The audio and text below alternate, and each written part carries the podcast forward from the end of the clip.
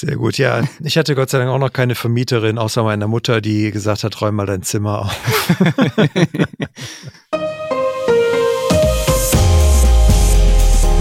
Herzlich willkommen zum Datenschutz Talk, Ihrem wöchentlichen Podcast für die Themen Datenschutz und Informationssicherheit.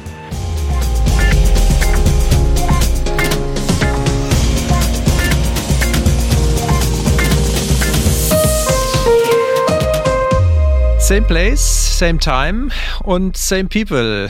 Wir begrüßen Sie wieder herzlich zum Datenschutz-Talk und unserem Rückblick auf die Datenschutzwoche. Wie letzte Woche auch befinden wir uns im Migosense Podcast Studio. Mein Name ist Heiko Gossen und an meiner Seite ist David Schmidt. Herzlich willkommen. Hallo David. Unser Redaktionsschluss war heute um 9.37 Uhr und wir haben wieder einen äh, ganzen Haufen an Themen. Und deswegen würde ich vorschlagen, wir gucken einmal natürlich, was wir so alles an Themen haben. David, was ja, hast du mitgebracht? Ich, ich würde vielleicht schon mal vorwegnehmen wollen, dass heute zwar der 1. April ist, wir aber keine Scherznachrichten, glaube ich, versteckt haben, die wir dann nächste Woche als April-Scherz enttarnen würden. Ähm, von daher nur ernst gemeinte Nachrichten heute. Bei mir wäre das zunächst eine Gesichtserkennungssoftware mit neuem Namen und alten Service. Dann habe ich mich mit der Löschung auf dem Bewertungsportal Yameda befasst. Ich habe etwas zur Einwilligung bei Gewinnspielen und Telefonwerbung mitgebracht. Ähm, dann habe ich mich mit einem Urteil befasst, in dem es um eine BR-Mitglied ging, das Gesundheitsdaten veröffentlicht haben soll. Und zuletzt habe ich mich nochmals mit der Auskunft von personenbezogenen Daten ähm, befasst im Mietverhältnis. Sehr gut. Ich vermute BR im Sinne von Bayerischen Rundfunk, äh, Betriebsrat, nicht Bayerischer Rundfunk. Richtig, genau. Okay. Ja, meine Themen neben dem Titelthema Privacy Shield 2.0 Fragezeichen hätte ich das Thema Lehrerbewertung und Lehrerbewertungs-App in Österreich. Wir schauen gemeinsam auf ein Urteil zur Auskunftspflicht bei Instagram. Wir haben das Thema GPS-Überwachung in der Logistik und ein sehr interessantes Thema Datenschutzfolgenabschätzung zu Zoom, werden wir auch einen kurzen Blick drauf werfen. Und am Schluss hätten wir natürlich auch noch unsere Leseempfehlungen. Und damit können wir eigentlich schon starten. Bevor wir das aber tun, noch zwei, zwei Dinge, die mir aufgefallen sind. Erstmal, David, du bist ja unser Shootingstar diesen Monat auf unserem Blog auf migosense.de mit unserem Team Insights. Hat mir sehr gut gefallen übrigens. Auch dein Lieblingsgericht, aber auch die anderen Dinge sind natürlich durchaus interessant. Ich hoffe, es hat Spaß gemacht, das Interview. Ja, hat auf jeden Fall Spaß gemacht. Ich glaube, dann müssen wir mal essen gehen zusammen. Absolut. Und äh, alle, die den David ein bisschen besser kennenlernen wollen, den sei auf jeden Fall unser Blog unter migosense.de äh, slash newsroom empfohlen. Da kann man sich ein bisschen dann schlau machen. Aber natürlich auch über unsere anderen Sprecher hier. Zu denen gibt es dann auch Team Insights. Also schauen Sie gerne mal vorbei. Und wer ein bisschen mehr überfahren möchte, wie man oder was ein Datenschützer so nach Indien verschlägt, dem sei vielleicht ein befreundeter Podcast empfohlen, Labroad. Die habe ich besuchen dürfen in einer Folge, jetzt ganz aktuell veröffentlicht worden, wo es um eine Indienreise oder um Indienreisen äh, von mir ging, die ich halt in meiner Funktion als äh, Datenschutzauditor gemacht habe. Also kann ich sehr empfehlen, verlinken wir auch mal, wer da reinhören mag, kann gerne dort mal vorbeischauen. Und damit, David, würde ich an dich abgeben. Ja, ich würde heute mit PIM-Eis starten. Heiko, sagt dir das noch etwas? Das war mal so eine irgendwie Gesichtserkennungssoftware. Genau, richtig. Eine Gesichtserkennungssoftware eines äh, polnischen Unternehmens, welches sich vor etwa drei Jahren wegen dieser Software einiger Kritik stellen musste. Konkret bietet das Unternehmen eine äh, Gesichtssuchmaschine an. Und diese soll ermöglichen, Menschen anhand eines Schnappschusses wiederzuerkennen und zu identifizieren. Dies stellt, wie wir äh, erahnen können, dann eine Verarbeitung von äh, biometrischen Daten dar. Und biometrische Daten gehören ja zu den besonders geschützten Daten nach Artikel 9 DSGVO und dürfen daher zumindest in, in den meisten Fällen, in den allermeisten Fällen, nur mit einer Einwilligung erhoben und weiterverarbeitet werden. Diese Vorgabe hatte das Unternehmen aber man kann glaube ich schon sagen, ignoriert und musste sich dann etwas zurückziehen. Und jetzt ist aber eine neue Gesichtserkennungssoftware in Polen aufgetaucht Und diese trägt jetzt den Namen Public Mirror. Erstaunlicherweise wird diese von den gleichen Leuten wie PimEyes zur Verfügung gestellt und funktioniert auch ähnlich. Und zwar besteht diese Software aus einer Datenbank, die über Millionen biometrischer Daten von Millionen Gesichtern verfügt.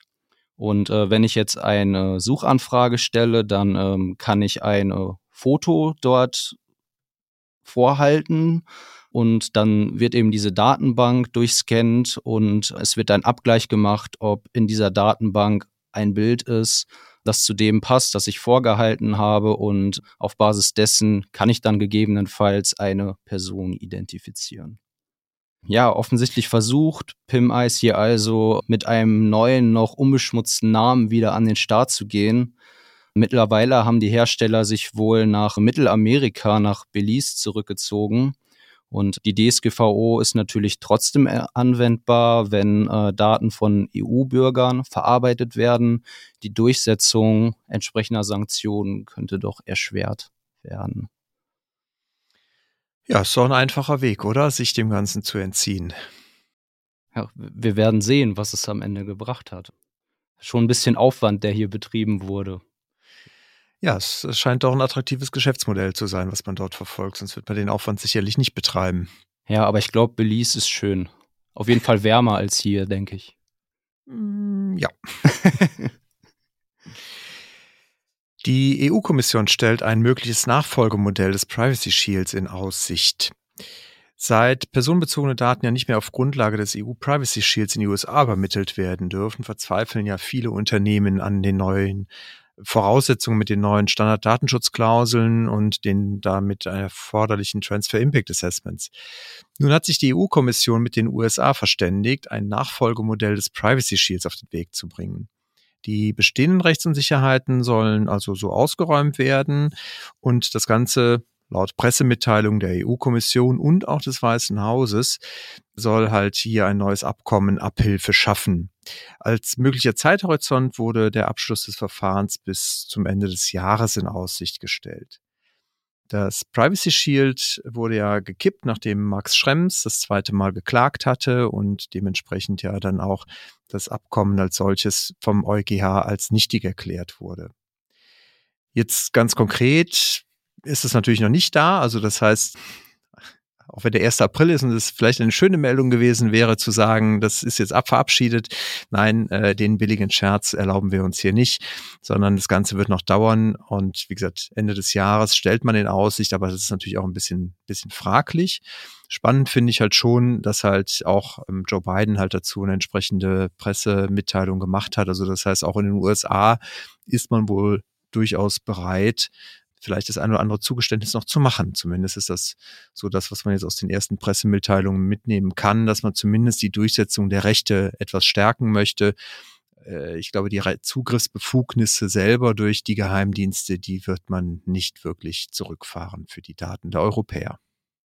Spannend, wann das Ganze dann rauskommt und ob es rauskommt und äh, noch spannender, ob es dann ein Jahr später vielleicht das Schrems 3 Urteil geben wird. Ja, wir können ja mal so ein bisschen die Zeitschiene durchrechnen, bis wir dann wieder hier stehen und sagen, jetzt bitte die Standardvertragsklauseln alle abschließen. Genau, also ich glaube, es lohnt sich schon noch, sich auch damit zu beschäftigen und sich auch das Transfer Impact Assessment äh, nochmal zu Gemüte zu führen. Das wird man schon noch brauchen.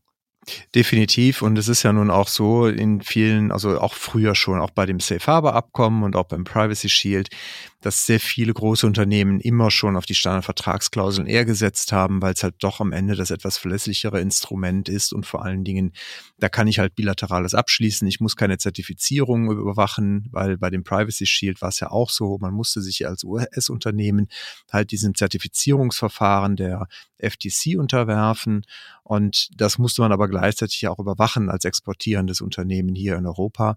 Das heißt also, der Aufwand sinkt ja im Zweifelsfall sogar ein bisschen dadurch. Das würden wir, denke ich, alle begrüßen. Der Bundesgerichtshof, ich, ich sehe gerade, heute ist irgendwie auch die Woche der Urteile, viele Urteile, die wir heute mitgebracht haben. Eins davon vom Bundesgerichtshof. Dieser hat sich mit dem Löschanspruch einer Ärztin beschäftigt, die sich auf dem Bewertungsportal Yameda verunglimpft gefühlt hat und daraufhin dann eben so einen Löschanspruch nach DSGVO gestellt hat. Auf dem Portal Yameda können Termine in Arztpraxen vereinbart werden und ähm, es ist eben auch möglich, dann diese Ärzte dort zu bewerten. Eine Bewertung dort äh, lautete arrogant, unfreundlich und unprofessionell. Und äh, das wollte sich die bewertete Ärztin nicht gefallen lassen, stellte deswegen ein Löschbegehren. Der Bundesgerichtshof hat sich dann damit beschäftigt und diesen Löschanspruch letztlich verneint, weil äh, keine unrechtmäßige Verarbeitung personenbezogener Daten vorliegen würde und hier ein äh, hier hat man sich auf ein berechtigtes äh, Interesse gestützt, um eben diese Daten zu verarbeiten. Und das berechtigte Interesse sei, ähm, dass der Patienten sich ähm, über die Arbeit und die Qualität der Arztpraxen zu informieren. Und ähm, das würde hier wohl auch überwiegen. Ähm, auch die Voraussetzungen eines wirksamen Widerspruchs gegen das berechtigte Interesse waren nach Meinung des Gerichts nicht gegeben. Ja, Kritiker, ähm, Kritiker kritisieren wollte ich gerade sagen. es wird hieran kritisiert, dass diese Bewertungen ja oft nicht die Wahrheit widerspiegeln, sondern entweder durch die Bewerteten selbst oder durch diejenigen, die die Bewertung dort abgeben, manipuliert werden. Das Nutzen der Allgemeinheit, auf das hier der BGH abgestellt hat, sei daher wohl gar nicht gegeben. Was denkst du darüber, Heiko? Ja, ich glaube, die Argumente, die da immer vorgebracht werden, und wir haben ja auch schon frühere Rechtsprechung vom BGH dazu, ist ja doch immer irgendwie ähnlich. Und auch bei meiner nächsten Meldung ist es ähnlich. Also auch der oberste österreichische Gerichtshof hat eine Bewertungs-App für Lehrer wieder für zulässig erklärt. Also letztendlich mit den gleichen äh, Argumenten, die mhm. hier auch vorgebracht wurden, entschieden, dass das erstinstanzliche Urteil des Landgerichts hier doch richtig ist, was der OLG was das ULG schon mal aufgehoben hatte. Das ist jetzt wieder hergestellt worden. Das heißt also auch in dieser Lehrer-App, um die es sich halt hier handelt, kann man davon ausgehen, dass diese Bewertungen zulässig sind, auch mit den gleichen Einschränkungen, wie du sie gerade gesagt hast. Es kann natürlich missbraucht werden, das kann man nicht ausschließen, aber das oberste österreichische Gericht ist hier trotzdem auch zu dem Ergebnis gekommen, dass ein berechtigtes Interesse besteht und das auch weit zu verstehen ist. Man hat hier auch in dem Urteil nochmal so ein bisschen den Artikel 45, äh 85 DSGVO beleuchtet und dass es halt auch nicht bedeutet, dass Daten, die zu journalistischen Zwecken deswegen dem DSGVO-Regime entzogen werden sollen, sondern dass es lediglich bedeutet, ich kann auf nationaler Ebene das halt etwas gestalten. Hm. Und deswegen muss ich natürlich trotzdem noch diese Interessensabwägung auch durchführen. Der Gerichtshof in Österreich ist halt deswegen auch zu dem Ergebnis gekommen, dass halt das Meinungsinteresse hier überwiegt. Insbesondere, weil man halt hier in die ja nicht höchst persönliche Privatsphäre der Lehrer eingreift, sondern dass er das berufliche Umfeld betrifft und hat sich hier auch auf den BGH in Deutschland berufen, beziehungsweise gestützt in der Entscheidung auf das Yelp-Urteil. Also von daher sieht man, Österreich und Deutschland ich will nicht sagen, schreiben voneinander ab, aber äh, man bezieht sich halt doch, weil das ja das Grundgerüst und unsere Rechtssystematik ja doch sehr ähnlich ist. Naja, das ist ja auch zu begrüßen, dass sie nicht nur ähnlich ist, sondern auch gleich ausgelegt wird. Ganz genau. Das Landgericht Frankfurt musste sich unterdessen mit einer Einwilligungserklärung in Telefonwerbung befassen. Im Zuge eines Gewinnspiels wurden von Teilnehmern Einwilligungen ja, in Werbung per Telefon eingeholt. Die Kunden sollten vor der Teilnahme ähm, an diesem Gewinnspiel Telefonwerbung durch ähm, 31 verschiedene Unternehmen zustimmen. Problematisch war hier, dass die Werbung der einzelnen durch die einzelnen Unternehmen erst abgewählt werden konnte, wenn man den Weg über zwei weiterführende Links gegangen ist. Hier sah das Gericht ein Problem bezüglich der Informiertheit der Einwilligung. Denn der Weg über diese zwei Links war für das Gericht zu weit, um sich darüber zu informieren, für welche Werbung man denn hier jetzt seine Einwilligung abgeben soll. Hingegen kein Problem sah das Gericht im Zusammenhang mit der Freiwilligkeit und ähm, das hat mich etwas gewundert, denn ähm, ich finde, wenn der Weg auch sehr weit ist, um ja eben nicht seine Einwilligung abzugeben, ähm, ist es dann noch freiwillig. Da hätte ich ehrlich gesagt eine andere Entscheidung auch erwartet. Im Ergebnis macht das natürlich keinen Unterschied. Ja, wobei die Begründung ja schon nicht ganz unwichtig ist natürlich. Und wenn man die Freiwilligkeit nicht anzweifelt, obwohl man aktiv abwählen muss, also das heißt, dieses vorbelegte Checkbox oder sowas schon hat, das widerspricht ja schon so ein bisschen auch der Interpretation der Aufsichtsbehörden. Von daher überrascht mich das durchaus auch, ja. Vielleicht hat man sich hier auch etwas Arbeit sparen wollen und man ist ja schon am ersten Prüfungsschritt gescheitert und dachte, man muss sich dann vielleicht auch nicht intensiver mit dem zweiten noch beschäftigen. Ja, ist klar. Ich habe was gefunden, check. Kann ich weglegen, super. Ja, du hast es eben schon gesagt, wir haben so die Woche der Urteile wieder. Es ist erstaunlich, wie viele Urteile wir wieder wälzen mussten, um uns vorzubereiten auf heute. Ich hätte noch das Urteil vom OLG Schleswig. Instagram hat nach Verletzung von Persönlichkeitsrechten die Nutzerdaten rausgeben müssen. Und zwar ist das ULG Schleswig-Holstein äh, am 23.03. dazu gekommen, hat entschieden, dass Instagram Name, E-Mail-Adresse und Telefonnummer von einem Nutzer herausgeben muss.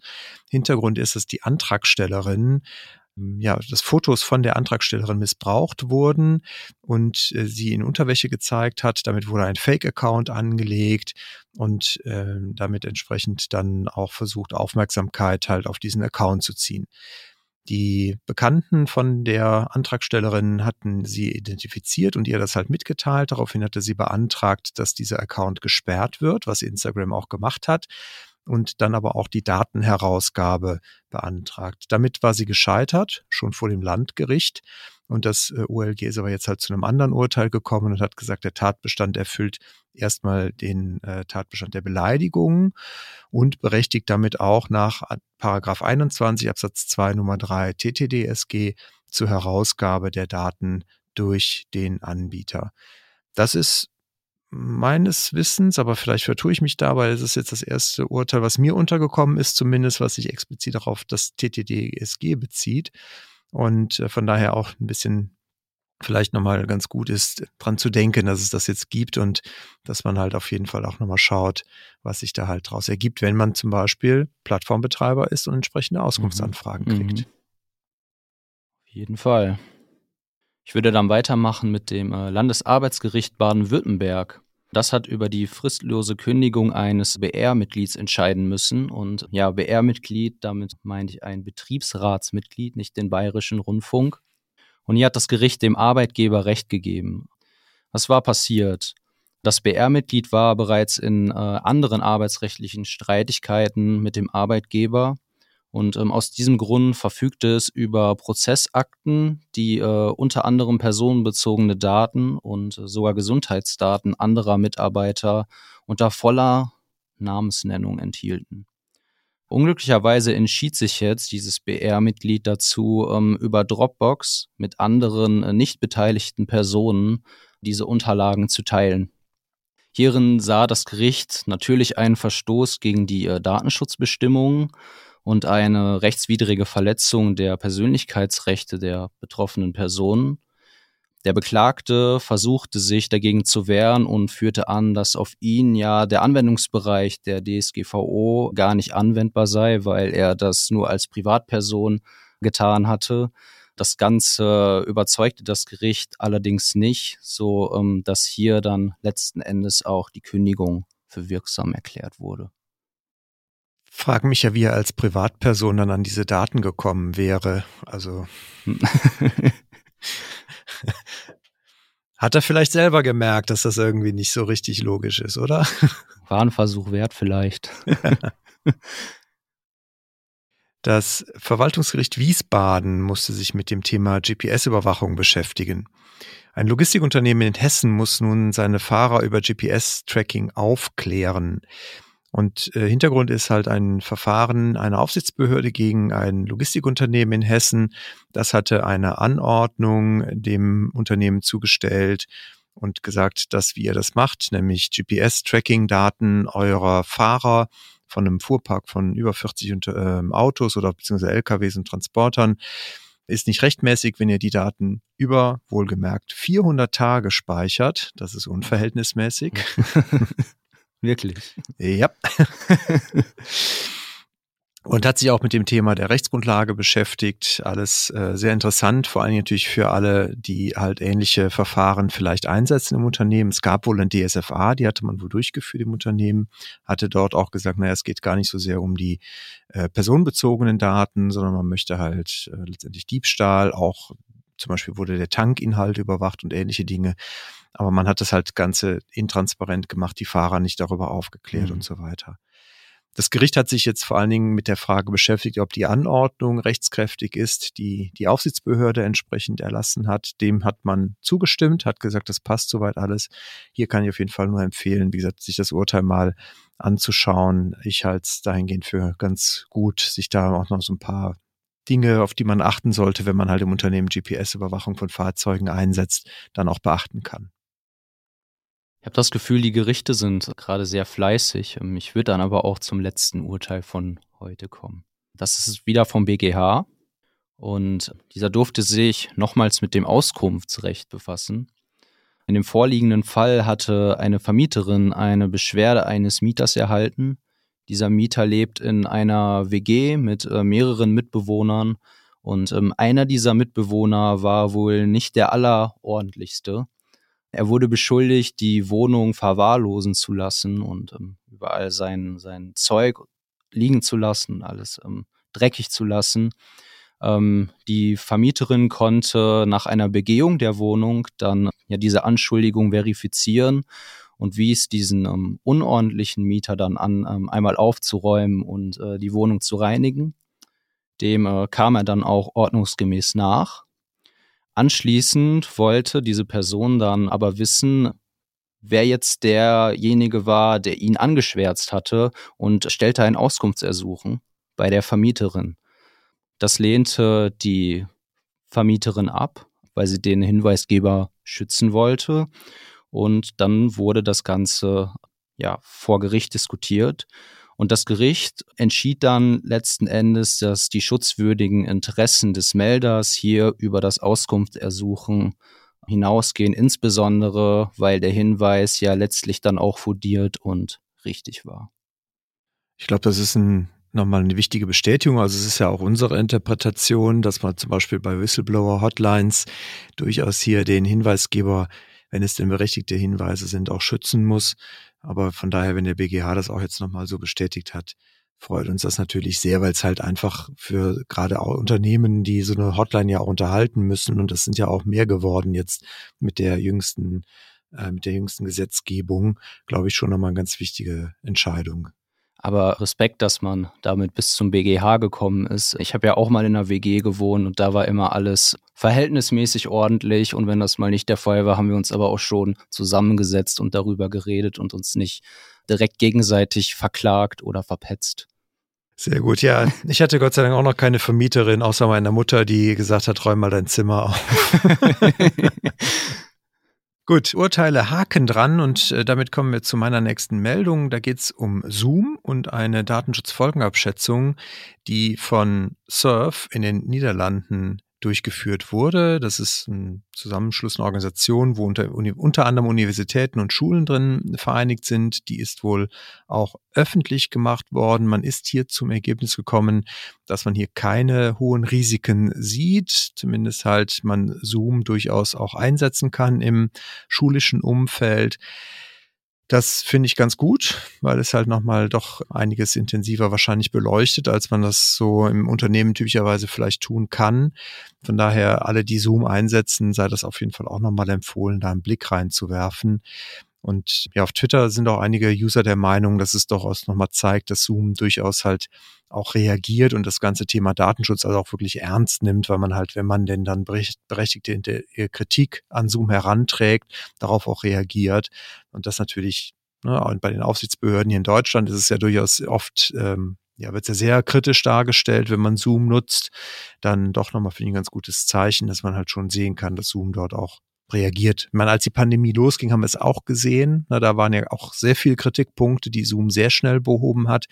Also von daher finde ich, kann man durchaus da schon das ernst nehmen, wenn Zoom sagt, dass sie da was machen. Man darf dann ja auch nicht auf ewig verbrannt sein. Also ich glaube, selbst Zoom hat eine zweite Chance verdient.